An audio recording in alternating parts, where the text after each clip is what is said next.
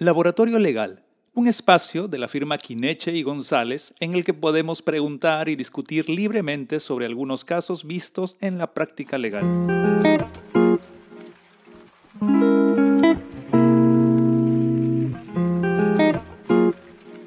Bienvenidos sean todos a un nuevo laboratorio legal de Quineche Abogados. El día de hoy nos encontramos con el abogado Joel Salomón Rojas Pereira. Bienvenido, doctor. ¿Qué tal? ¿Cómo está? Él es especialista en Derecho del Trabajo y tiene una maestría en Gestión Pública. ¿Qué tal, doctor? ¿Cómo se encuentra? ¿Qué tal? Buenas tardes. Bueno, aquí en este bonito lugar eh, es muy grato estar nuevamente con, con ustedes y compartir este tema que creo yo es coyuntural, importante y que vamos a esclarecer por ahí ciertas dudas que, que existen respecto de este tema. Y bueno, gustoso de acompañarles nuevamente. Agradecidos con usted, doctor. También queremos agradecer a Casa Toscana. Casa Toscana Jardín de Eventos. Muchas gracias por brindarnos sus instalaciones para poder desarrollar esta sesión con ustedes. Bien, ahora vamos a iniciar con este tema, la remuneración mínima vital. El gran cambio, el cambio de 930 soles a 1023 soles. Así es. Así es. Doctor, ¿cómo es que se ha dado esto? Eh, ¿Desde cuándo se va a comenzar a percibir esta remun- remuneración? Bien, a ver, esta modificación, este aumento de la remuneración eh, mínima vital recién surtirá sus efectos de acuerdo al decreto supremo 03-2022 TR, trabajo, desde el primero de mayo de, de este año. ¿no? Ahora, este aumento, que es un aumento que el gobierno ha dispuesto mediante este decreto supremo, pasa de 930 soles, que es lo, que, lo mínimo que podía ganar una persona que tenía una jornada de trabajo ¿no? normal, ¿no? de 8 horas diarias, con 48 horas a la semana, a 1025 soles. Entonces, ¿hay un aumento? Sí. ¿Es significativo? No. Como lo señalan muchos eh, gremios sindicales, este aumento no, para ellos no es significativo. Sin embargo, cabe precisar que desde el año, mira, 2018 no ha existido un aumento de la remuneración mínima vital recién hasta la fecha. Y claro, coincidentemente, eh, con, con una tasa de inflación del 6%, bueno, en, en, el caso del Perú, porque existen otros países en Latinoamérica a raíz de la pandemia y, y del movimiento económico que tiene cada país, ah, la tasa de, de, inflación ha ido aumentando. ¿no? ¿Qué, ¿Qué, es lo que es la tasa de inflación? Es el, el aumento del costo de los productos. ¿no? Entonces, eso ha conllevado a que el, el gobierno, a través de este decreto supremo, pueda aumentar la remuneración mínima vital porque esto significaría que la persona, el trabajador tenga más poder adquisitivo, es decir, pueda comprar más, ¿no? Pueda comprar más y eso generaría en el país un movimiento económico. Ya más adelante podríamos conversar acerca de las consecuencias que podría traer a los trabajadores como a, a las empresas, ¿no? También. Pero en síntesis es ello, ¿no? es un aumento del 930 a 1025 soles eh, de acuerdo a este decreto supremo. Entonces, doctor, digamos, el Estado con, este nueva, con esta nueva remuneración busca de que sí la población consuma más, de que haya más dinero en la población quizás visitando este establecimiento, otros negocios. Claro, lo que se busca es crear un movimiento económico, ¿no? Es decir, si yo tengo más dinero, voy a poder comprar más. ¿no? Y eso genera, ahora, pero esa no es la única repercusión que tiene el, el, el aumento o que va a, a, traer como consecuencia el aumento a partir del primero de mayo. ¿no? Hay otras consecuencias, eh, hay otras incidencias que va a tener este aumento. Ah, sin embargo, creo yo que este aumento en la coyuntura en la que nos encontramos es algo apresurada. Es una opinión personal, ¿no? Es algo apresurado. Eh, ¿Por qué? Porque normalmente los aumentos salariales, o sea, de la remuneración mínima vital, se efectúan en coordinación con el Ministerio de Economía y Finanzas, que ve el tema de la parte económica en el país. Así es. Y uh, se hace a través de una sesión con el Consejo Nacional de Trabajo. Sin embargo, en esta oportunidad, no sé por qué, eh, ha habido una sesión de ministros ¿no? donde, según algunas, eh, algunos medios de comunicación, el ministro de Economía y Finanzas no ha estado presente. Y es algo que me llama poderosamente la atención porque eh, es una parte fundamental o es una participación fundamental eh, la del ministro de Economía y Finanzas. Sin embargo, el ministro salió luego a decir que en unas declaraciones que sí había un espacio para el aumento de la remuneración mínima vital eh, y todo lo demás. ¿no? Obviamente va a apoyar al gobierno, no, no va a decir que no, pero eh, estos definitivamente me parece que es algo apresurado porque ni siquiera hubo una sesión para ver el aumento en, el Consejo Nacional de Trabajo, por ejemplo. ¿no? Así es, doctor, es un punto a destacar. En eso tiene mucha razón porque si se están reuniendo para hacer un cambio en lo que es la remuneración, que es parte de la economía de nuestro país, debería estar presente el ministro de Economía. Pues. Claro, sin embargo, bueno, son cuestiones o improvisaciones que lamentablemente estamos viendo a lo largo de este, de este gobierno, ¿no? De este gobierno eh, el constante cambio de ministros, eh, las constantes eh, decisiones que se toman y luego se revierten ¿no? en, las decisiones que ya se tomaron. ¿no? Hay como que una indecisión ¿no? de parte del gobierno. Esperemos que esto se solucione ya porque esto afecta la economía de muchos peruanos, de mucha gente que vive del día a día. ¿no? nosotros percibimos una remuneración de manera mensual y muchas veces no nos preocupamos, pero la mayor parte del país vive del día a día. ¿no? El señor que vende la bodega, el señor que tiene su, tienda comercial, el señor que vende su ropa, el señor que sale a las calles a trabajar, ellos viven del día a día. Esto afecta en gran medida, estas indecisiones del gobierno afectan en gran medida al país. Doctor, ahora surge, surge un interrogante con respecto a esto. Se dice que el aumento de la remuneración mínima vital eh, significa eh, un beneficio a la población, pero digamos, ¿qué, tanta, ¿qué tanto porcentaje de la población es realmente la que se está beneficiando?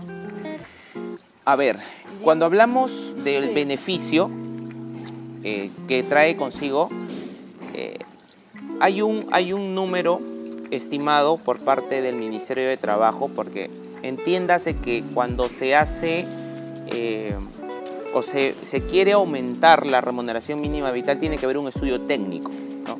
Y este estudio técnico eh, tiene que eh, ver varios factores. Eh, a cuántos trabajadores se van a afectar, si esto trae incidencia o no a la economía de los empresarios también. Hay, hay, varios factores que intervienen. Ahora, si esto afecta o no afecta o beneficia o no beneficia a los trabajadores, claro, a los trabajadores sí les va a beneficiar, sin ninguna medida. O sea, si yo gano 9.30 y me van a aumentar mi remuneración a 1.025, claro que sí, ¿no? Me voy a ver yo este, beneficiado con este aumento. Sin embargo, eh, el beneficio no solamente puede centrarse en el trabajador. Miren, el artículo 24 de la Constitución Política del Perú establece que la persona, el trabajador, tiene derecho, es un derecho, a percibir una remuneración equitativa, justa, que le sirva para mantener su hogar, para sustentar su hogar, para abastecerse de provisiones, lo parafraseo, ¿no? para que podamos entenderlo. Entonces, cuando nosotros hablamos de un beneficio, claro que sí.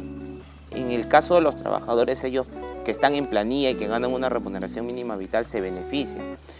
Pero no sucede, por ejemplo, lo mismo con aquellos trabajadores que son informales. Miren, cabe precisar que, mira, el 75%, según un estudio que hizo la Organización Internacional del Trabajo, el 75% de la población en el país, y ratificado por un estudio que hizo el Ministerio de Trabajo y, eh, Ministerio de Trabajo y Promoción del Empleo, el 75% de la población eh, del país que trabaja es informal. te imaginas, ¿no? O sea, estamos hablando que la mayor parte de trabajadores son informales en el país. Así es. Entonces, ¿eso qué conlleva? Estas personas que trabajan de manera informal, ¿se van a ver beneficiadas con este aumento? No.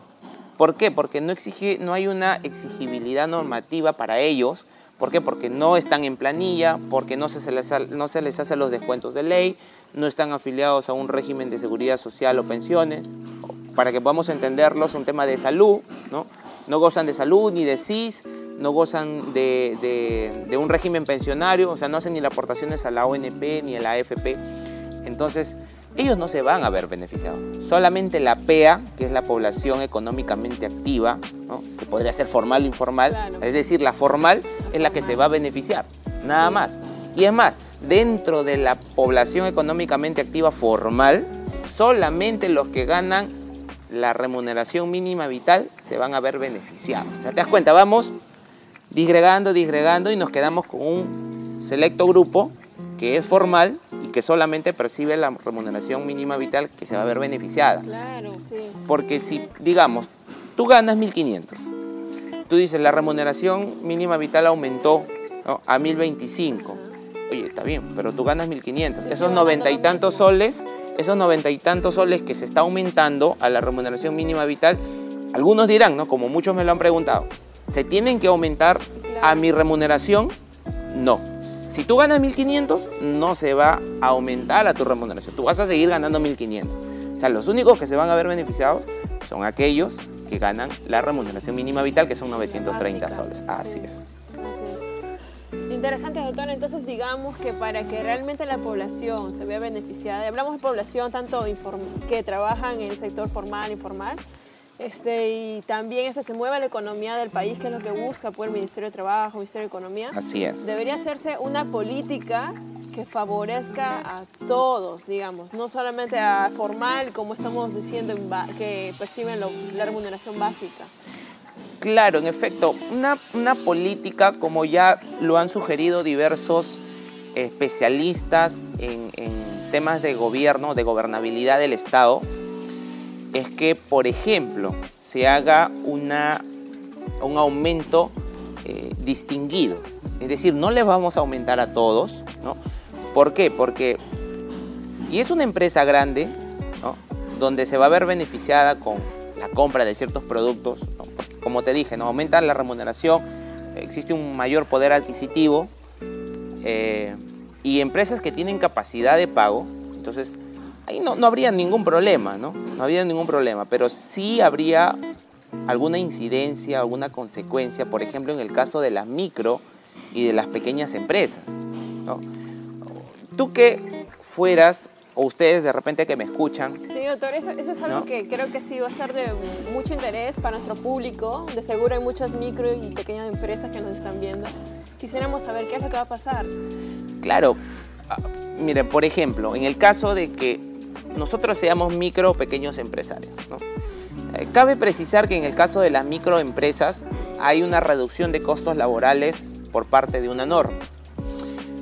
Eh, sin embargo, eh, este aumento no es parte o no forma parte de los beneficios que tienen las micro y pequeñas empresas. ¿Por qué? Porque una microempresa, a manera de ejemplo, no paga gratificaciones, no paga CTS, no paga utilidades, ¿no? y lo único que va a pagar son 15 días de vacaciones y la remuneración mínima vital. ¿no? En el caso de las pequeñas empresas, van a pagar sí todos los beneficios laborales, pero por la mitad, ¿no? para decirlo de manera más concreta.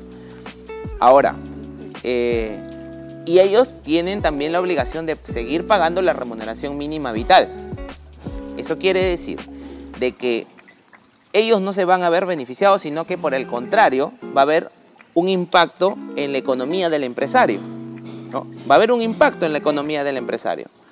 Ahora, esto puede desencadenar dos cosas.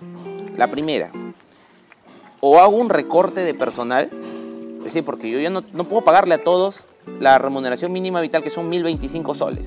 ya no le puedo, porque saquemos cuentas, ¿no? Digamos, si yo eh, tengo 10 trabajadores y un trabajador, ¿no? Implicaría un aumento de 93 soles, me parece que es, ¿no? De 93 soles, ¿no? Hay un aumento de 93 soles, multiplicamos esos 93 soles por 10 que son los trabajadores. O sea, estamos hablando de un aumento ¿no? que se va a multiplicar por 10 y eso va a ser de manera mensual. Si estuvieran pagando un trabajador más. Exactamente, ¿no? porque serían 930 y esos 930 sería por mes. O sea, implicaría un aumento de 930 soles por todos los trabajadores por cada mes. Si eso tú lo multiplicas por 12, al año te implica un aumento o un costo laboral significativo.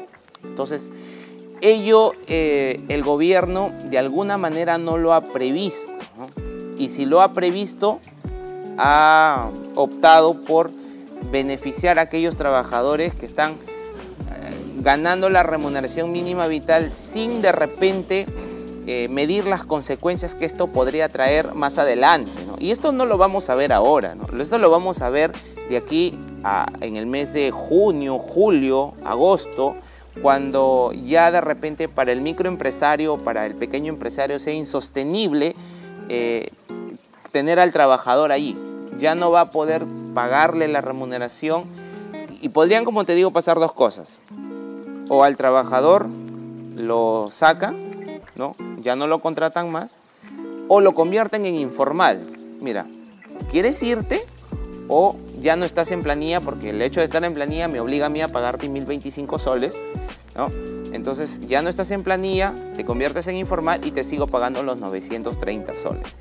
Entonces, son muchos los escenarios que podría, este, podrían suceder, claro, exacto, desencadenarse en esta, en esta decisión que el gobierno ha tenido pero bueno, esperemos que eh, a medida que se vayan presentando las problemáticas, los problemas, también el gobierno vaya em, dando alternativas de solución, Alternativas de solución. Claro, eso sería, digamos, lo, lo indicado, ¿no?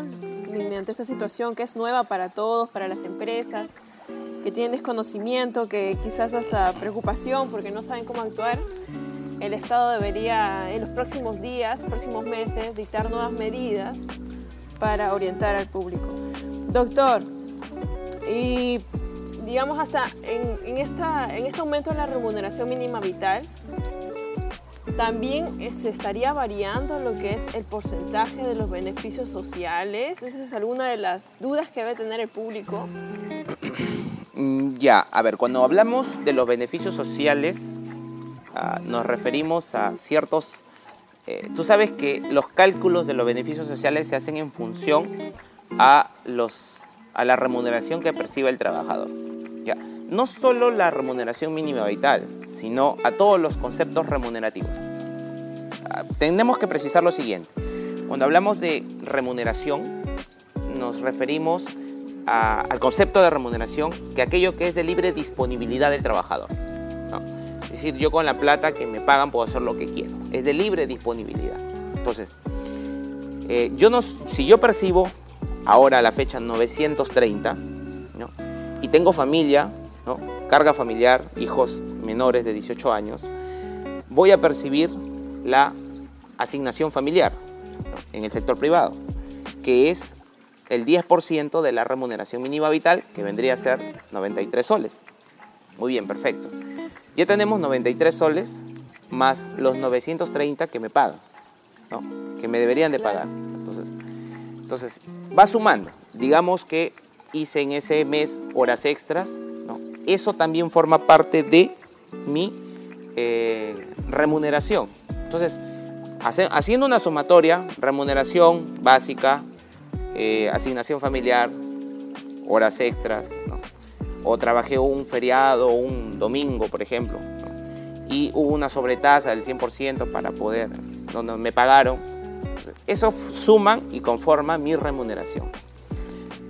A esa remuneración que yo percibo, le voy a hacer el cálculo para, ¿qué cosa? Para pagarle los beneficios laborales.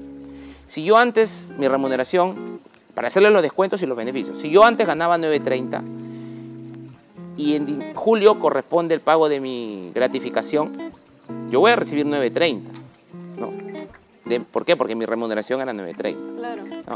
Pero si ahora mi remuneración es 1.025, yo a mi trabajador ya no le puedo pagar 9.30 en julio, sino que le tendría que pagar los 1.025 soles.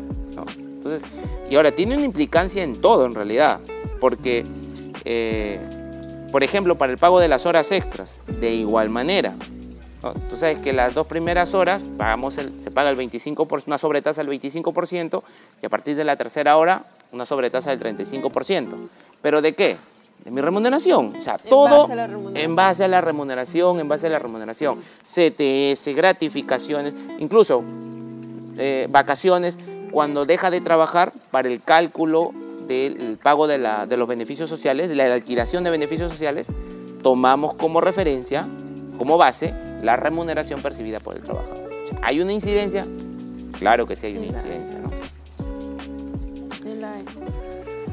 Doctor, eh, ahora, en esta situación, ¿no? La empresa está, se pone en esa situación, la empresa como que estoy pagando más a mis trabajadores, estoy teniendo que pagar, aumentar los beneficios sociales de alguna forma, las horas extras, Entonces, pasa esto, pero yo también quiero ver mayores resultados una empresa se encontraría facultada de poder exigir mayor rendimiento, quizás aumentar este, los, eh, los deberes que tienen en su cargo sus trabajadores?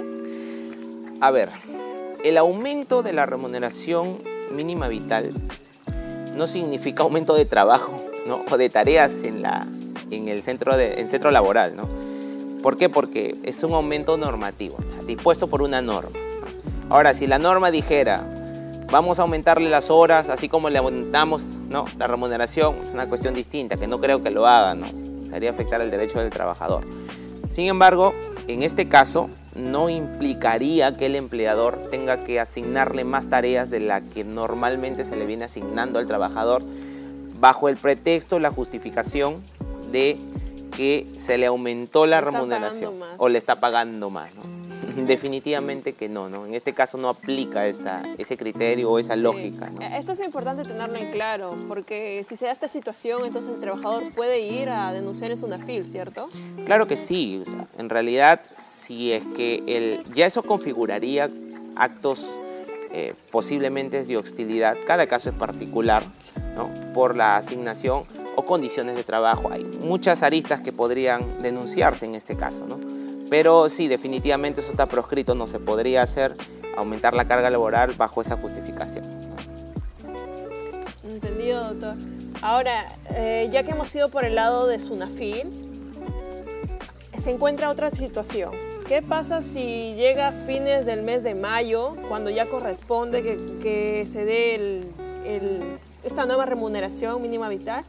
Y el empleador dice, sí, debería pagar esto, pero aún no alcancé la suma, se me imposibilita y no lo hace. ¿Qué pasa si no lo hace? Y es un posible escenario, ¿ah? O sea, podría suceder de aquí en los próximos meses que el trabajador, ya sea porque no tiene para pagarle o incluso por desconocimiento, incluso por desconocimiento. muchos de los casos hemos visto que se le pagó la remuneración mínima vital vigente eh, o anteriormente vigente. No aplicamos los 1025, le damos los 930. El trabajador reclama y el empleador le dice, no, no te voy a pagar porque no tengo plata o se me pasó ya para el próximo mes te pago. No, ya te regularizo el pago. Hay que acordarnos que el pago de la remuneración es, la, norma señala que debe ser oportuno y de acuerdo a ley. Dos cosas, oportuno y de acuerdo. Entonces, ah, si es que el trabajador no percibe la remuneración mínima vital vigente a partir del primero de mayo, entonces lo que va a suceder es que la SUNAFIL tiene la facultad de sancionar al empleador de acuerdo al artículo 25.1 del Decreto Supremo 019-2006-TR, que es el reglamento de la Ley General de Inspección del Trabajo. ¿Qué es lo que dice este artículo? Dice el incumplimiento de la remuneración correspondiente a ley. No dice de la remuneración mínima vital, pero dice de la remuneración correspondiente a ley, haciendo alusión, claro está, a la remuneración mínima vital, ¿no? Pero eso constituye una conducta infractora, de todas maneras, de todas maneras. Tenerla en cuenta entonces las empresas y por ahí están diciendo, sí, pero el gobierno recién está diciendo esto, es eh, de manera sorpresiva, no podemos pagar a esos trabajadores tengan en cuenta que hay una sanción detrás de ellos si no cumplen con dar esta nueva remuneración a sus trabajadores. Claro, y ojo que es una infracción muy grave, ¿eh? no ni siquiera, ¿por qué? Porque está afectándose la eh, remuneración del trabajador, que esta remuneración, de acuerdo a la Constitución eh, Política del Perú, es, una, es un concepto que es un derecho protegido constitucionalmente. ¿no? Entonces, ahí hay que tener mucho cuidado porque la multa no es una multa eh, como que la que percibe por eh, haber incurrido en una infracción leve, sino que es una infracción muy grave, ni siquiera es grave. ni siquiera es grave, o sea, es una infracción muy grave. Entonces, ahí hay que tener un poquito de cuidado para no incurrir en este tipo de, de infracciones y que posteriormente pueda sancionársele al empleado. Entendido, doctor. Doctor, ahora este, aprovechando que tenemos, este, tenemos, lo tenemos como invitado usted que es un conocedor del derecho al trabajo, quisiéramos que pueda brindar algunas recomendaciones a las empresas que nos están viendo, quizás este, más que todo para las empresas que van a ser más afectadas, digamos las micro, las pequeñas empresas. Bien, lo que podría recomendarles en este caso lamentablemente no hay un amparo normativo. A veces somos legalistas, ¿no? En el sentido de que aumentó la remuneración mínima vital y tú me tienes que pagar, ¿no? Pero a veces no miramos al empleador, ¿no? lo miramos, simplemente le exigimos el pago de una remuneración eh, de acuerdo a ley, que sí, está bien, pero nos apartamos, nos apartamos de eh, de repente de poder involucrar también los ingresos y los egresos que tiene una empresa. Porque finalmente, si tú aumentas los costos laborales, eso significaría de que el empleador va a tomar otras medidas. Incluso hace un momento conversamos acerca del, aumento de los precios en los productos. Así es. ¿no? O sea, no solamente es el posible despido del trabajador, sino que también está de lado, por otro lado, la, el aumento de los productos. Ahora, imagínate, hace un momento hablábamos de que el Perú tiene una eh, tasa porcentual de inflación del 6.2% ahora, ¿no? Del 6.2%, imagínate. ¿Y por qué? Por, por, la elevación de los productos, ¿no? De primera necesidad. Ahora, imagínate que aumenten los costos laborales y que esto conlleve a que el empleador aumente los costos de sus productos. O sea, esa inflación ya no va a ser del 6.2. Vamos a pasar en el segundo trimestre de repente a una inflación del 7%, del 8% y esperemos que no. Porque no solamente estamos hablando de productos básicos ahora, estamos hablando de empresas que se dedican a otros rubros también. En realidad tiene que ver con todo, ¿no? O sea, en realidad tiene que ver con todo. Como muchas veces pensamos, ¿no? Y a manera de, ejemplificar, nosotros decimos, oye, el aumento del combustible a mí no me afecta, dicen, ¿no? Algunos, ¿no? Porque no tengo carro. Pero ¿y en, qué cosa crees que trasladan los productos? ¿En qué cosa crees que trasladan el arroz, el azúcar, el pan, la harina? Se trasladan en vehículos de transporte, ¿no? Y para transportar necesitamos combustible. Y si el combustible te cuesta más, obviamente que el traslado te va a costar más. Y si el traslado te cuesta más, el producto te va a costar más. Entonces, te das cuenta, es una cadena, es una cadena. Pero la pregunta que yo les, que me formulaste, ¿qué recomendaciones podríamos hacerle? En primer lugar, ver los ingresos y egresos que tiene su empresa. Hacer un cuadro ¿no? Eh, de eh, presupuestos, ¿no? de costos laborales y saber qué tanto podría esto afectar a la empresa, a la micro o la pequeña empresa. ¿Qué tanto podría afectar? No les digo que afecten los derechos de los trabajadores porque los trabajadores también tienen derecho, No se trata de despedir al trabajador y decirle anda a tu casa porque eso se configuraría como un despido arbitrario, lo cual también está regulado en la ley como, eh, eh, como una infracción, ¿no? Claro. O podría ser pasible de una demanda incluso, judicial para una reposición. no les digo esto, pero por ejemplo, sí hay empresas, ¿no? Hay empresas que ah, cumpliendo los requisitos para ser microempresas, no están acreditadas como microempresas porque nunca se registraron. Entonces, les haría yo un llamado de que aquellos que no están registrados, regístrense. ¿Para qué? Para que aminoren los costos laborales, ya sea como micro como pequeña empresa. Y por otro lado, eh, buscar la manera de preservar a los trabajadores y de cumplir con lo que la ley ha establecido, buscando otras alternativas de solución para eh, evitar tantos o ciertos egresos en la empresa, ¿no? Porque a veces tenemos ingresos en la empresa, ¿no? Pero a veces esto se traduce ya en egresos. ¿Por qué? Porque le decimos, vamos a hacerle de repente una fiesta a los trabajadores, que no está mal, está bien. Vamos a hacerle una, fiesta a los trabajadores, ¿no? Y, y, le hacemos por ahí una fiesta a los trabajadores, pero de repente una fiesta que podría costarte 15 mil soles, podemos hacerla en 10 mil, en 8 mil, ¿no?